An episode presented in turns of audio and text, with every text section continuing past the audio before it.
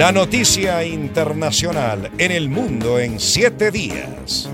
La postal de Venecia que suele multiplicarse en el mundo es la de una góndola, navegando por uno de sus famosos canales por debajo de uno de sus inconfundibles puentes. Sin embargo, una inusual sequía ha opacado la maravilla de este paisaje en una época que suele estar afectada por inundaciones. María Fernanda Utreras nos cuenta.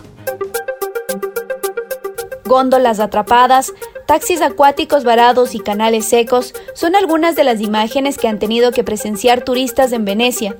Y es que en una época en la que la ciudad suele estar más preocupada por las inundaciones, está sufriendo una marea inusualmente baja que hace imposible la navegación de sus embarcaciones por muchos de sus canales. Se trata de una sequía que según los expertos se ha producido por la combinación de la falta de lluvias, un sistema meteorológico de alta presión, la luna llena y las corrientes marinas. A esto se suma la falta de nieve que han tenido los Alpes, lo que ha afectado los niveles de los ríos y lagos en el norte de Italia.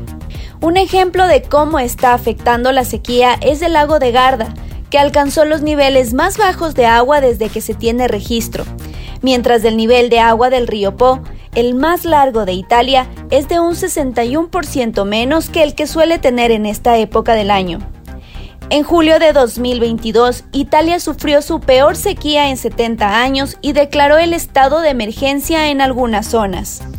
El Mundo en 7 días, María Fernanda Utreras.